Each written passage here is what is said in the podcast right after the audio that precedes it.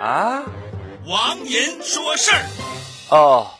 英国有一个妹子，二十刚出头，就是因为总说实话，不是骂老板就是骂同事，结果已经丢了三十几份工作了。唉，还是社会经历浅呐。让我这个大哥哥教你几招吧。老板长得难看，你可以说他是一个气质型男；老板不干人事儿，你可以说他的领导策略神出鬼没；老板放屁，你可以说老板行事掷地有声；老板拉屎，你可以说哎呀，老板凡事。是亲力亲为，这种行为真是很亲民呢。老板在 KTV 唱歌实在太难听，你可以直接关掉。在老板生气之前，你要说是谁播出了歌手的原声？难道就不能亲自唱吗？老板在公司门口不停的在地上蹭鞋，你要说哇塞，老板的太空舞步真是太精妙了，一步两步似魔鬼的步伐。老板要是说滚，我只是踩到屎了，你要说哇，老板要走狗屎运喽。